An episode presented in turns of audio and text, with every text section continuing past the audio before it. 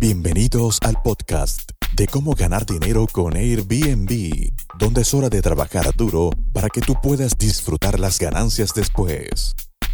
A continuación, cada vez que se presenta, les llama a Renta Emprendedores a su audiencia.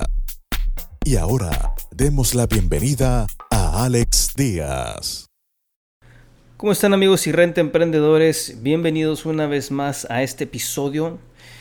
Este episodio será y girará alrededor de la ley de extinción de dominio y qué debes de saber. Hemos tenido muchas preguntas de muchos miembros de nuestro canal de YouTube, de nuestras redes sociales, en Facebook, en Instagram, y hemos ya eh, documentado y estructurado un, un, bloque de videos que vamos a empezar a compartir con ustedes para la administración de inmuebles y cómo protegerte de la ley de extinción de dominio. Hay una serie de requisitos, una serie de, de procesos que tienes que empezar a implementar que lamentablemente eh, Airbnb no lo tiene por ser una plataforma en línea, pero es muy importante que lo empieces a manejar tú como administrador, como profesional de alquileres vacacionales. Y bueno, la incertidumbre por la Ley Nacional de Extinción de Dominio es por la inseguridad y la corrupción que actualmente vivimos en el país, que nos ha orillado a tener un mayor filtro de, de, en el arrendamiento. Un menor filtro en el arrendamiento en donde si bien tenemos que eh, pues tener mucho cuidado, eh, tenemos que tener procesos. Esto nos, nos, obliga a tener más procesos en todos nuestros nuestras operaciones de día a día. Si un bien inmueble es parte de un ilícito, el Estado puede asegurarlo hasta seis meses antes de que se integre la carpeta de investigación, porque es un proceso civil. Es un proceso civil, pero el Estado se reserva este derecho. La publicación de la Ley Nacional de Extinción de Dominio el 9 de agosto del 2019 ha generado incertidumbre en los propietarios de bienes inmuebles. Y como les he dicho, en las comunidades de Airbnb pues ha eh, tomado mucho revuelo esta, esta situación porque es muy ambigua la, ley y, falta afinarla poco a poco, va a ir evolucionando poco a poco. Eso es por confusiones en su interpretación y temor de perder su patrimonio a causa de dicha legislación. Por eso hay mucho, mucho dueño que nos ha estado contactando. Y por eso fue la idea de sacar este podcast para poderlo compartir con ustedes. La realidad es que no se trata de una legislación innovadora. El Poder Legislativo tuvo a bien abrogar la ley federal de extinción de dominio y emitir la actual Ley Nacional de Extinción de Dominio. Así es, como el nombre lo indica, ahora es nacional y no solo estará sujeta a las leyes de extinción de dominio en las entidades federativas. Nosotros consideramos que es una medida acertada tener una actualización y ampliación de esta legislación porque el nivel de inseguridad y corrupción que actualmente vivimos nos ha orillado o, ha orillado a, la, autoridad correspondiente a tener un mayor filtro para el cuidado del patrimonio de todos los ciudadanos y más argumentos para la prevención del delito.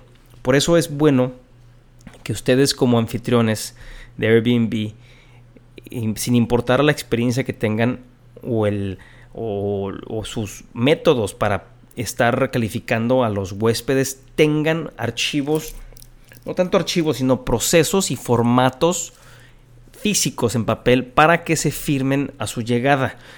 De esto los vamos, les vamos a hablar más en la Universidad de Renta Emprendedores, que ya la hemos puesto en marcha y que viene un, modelo, un módulo en el cual ustedes van a aprender cómo llevar una administración de una propiedad de manera profesional. Con la extinción de dominio, los propietarios de cualquier bien inmueble perderían los derechos si el inmueble se ha visto involucrado en delitos. Es utilizado para cometerlos ocultar otros bienes de origen ilícito, o sea, si están guardando en, la cochera de tu departamento, de tu casa, están, están eh, guardando carros robados o algún otro bien eh, que sea robado, o sea, de, de, origen ilícito, también estarías involucrado en este tipo de delitos. O que estos bienes provengan de la comisión de un delito y no se puedan acreditar la procedencia legal del mismo. Por eso es muy importante saber primero calificar al dueño o quien se presume ser el dueño de los inmuebles cuando nosotros nos estamos acercando a ellos para enlistar sus propiedades y subirlas a Airbnb o en cualquier otra plataforma.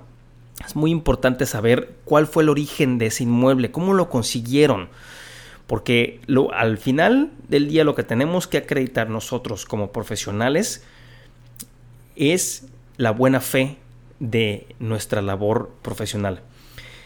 En la ampliación de ilícitos incluidos en esta modificación a la ley, encontramos los cometidos por servidores públicos, que yo más bien pienso que por ahí fue donde se decidió crear esta ley y poder tener algún tipo de recurso para desprender a los servidores públicos que se han hecho con tantas ganancias de una manera ilícita o que simplemente no pueden comprobarlo.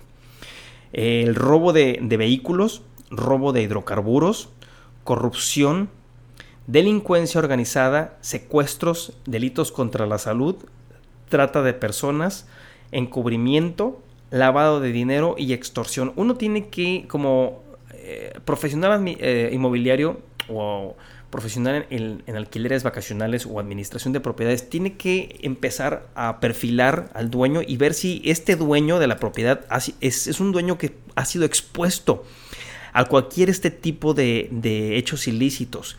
Me refiero si es político o si podría tener gasolinerías o si podría tener algún tipo de exposición o vinculación a este tipo de,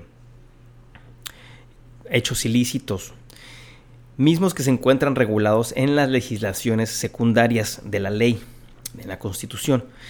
Si bien el panorama se hace más amplio para la posible extinción de dominio y la, y la existente incertidumbre de quienes ponen un bien inmueble en arrendamiento, la única medida de prevención para los propietarios es conocer a profundidad en manos de quien dejan su patrimonio.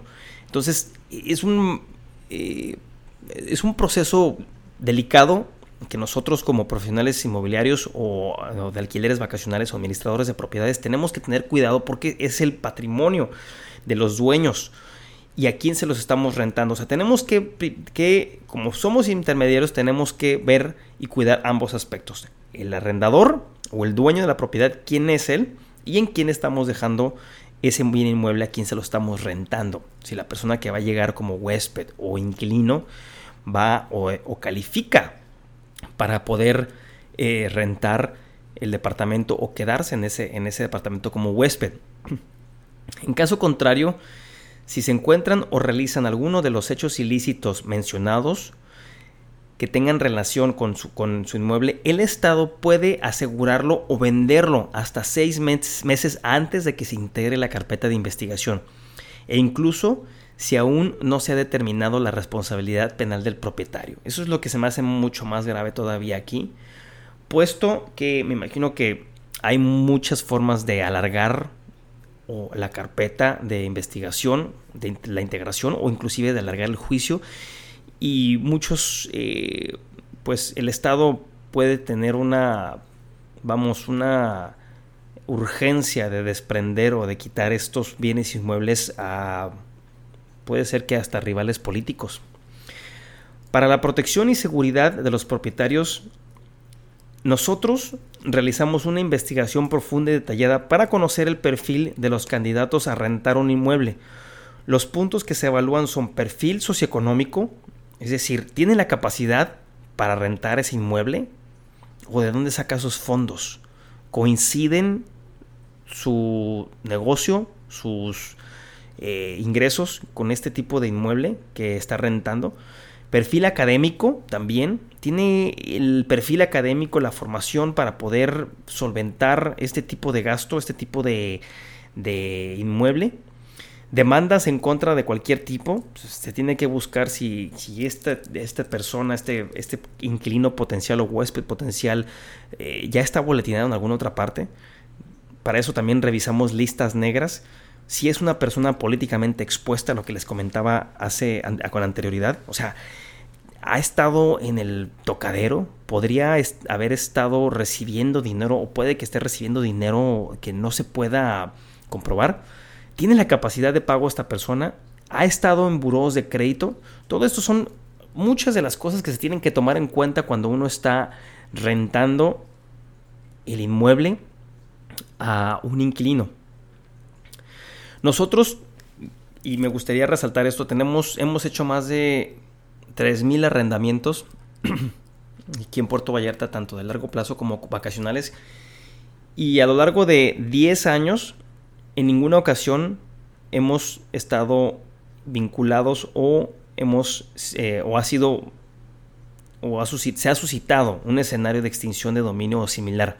Somos sumamente rigurosos con la investigación que realizamos al inquilino o al huésped y sabemos la importancia que tiene respaldar la confianza que nos brindan todos los propietarios de un inmueble.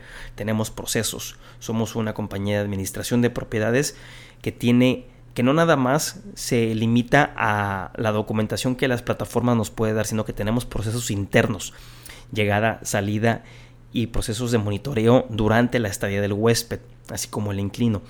Para evitar este tipo de escenarios, recomendamos conocer lo más que se pueda a tu inquilino. Este punto es primordial para no ser víctima de la nueva legislación. Reconocer y tener certeza de quién habita tu patrimonio es esencial para la seguridad de cada arrendador. Contar con el respaldo de empresas serias que en todo momento den seguimiento y protección jurídica a los propietarios. Nosotros siempre, siempre estamos pidiendo pólizas para poder estar respaldados legalmente. Además de una investigación adecuada todo esto es el complemento ideal para evitar caer en un escenario de este tipo y tener que involucrarte en juicios o que puedas perder la propiedad.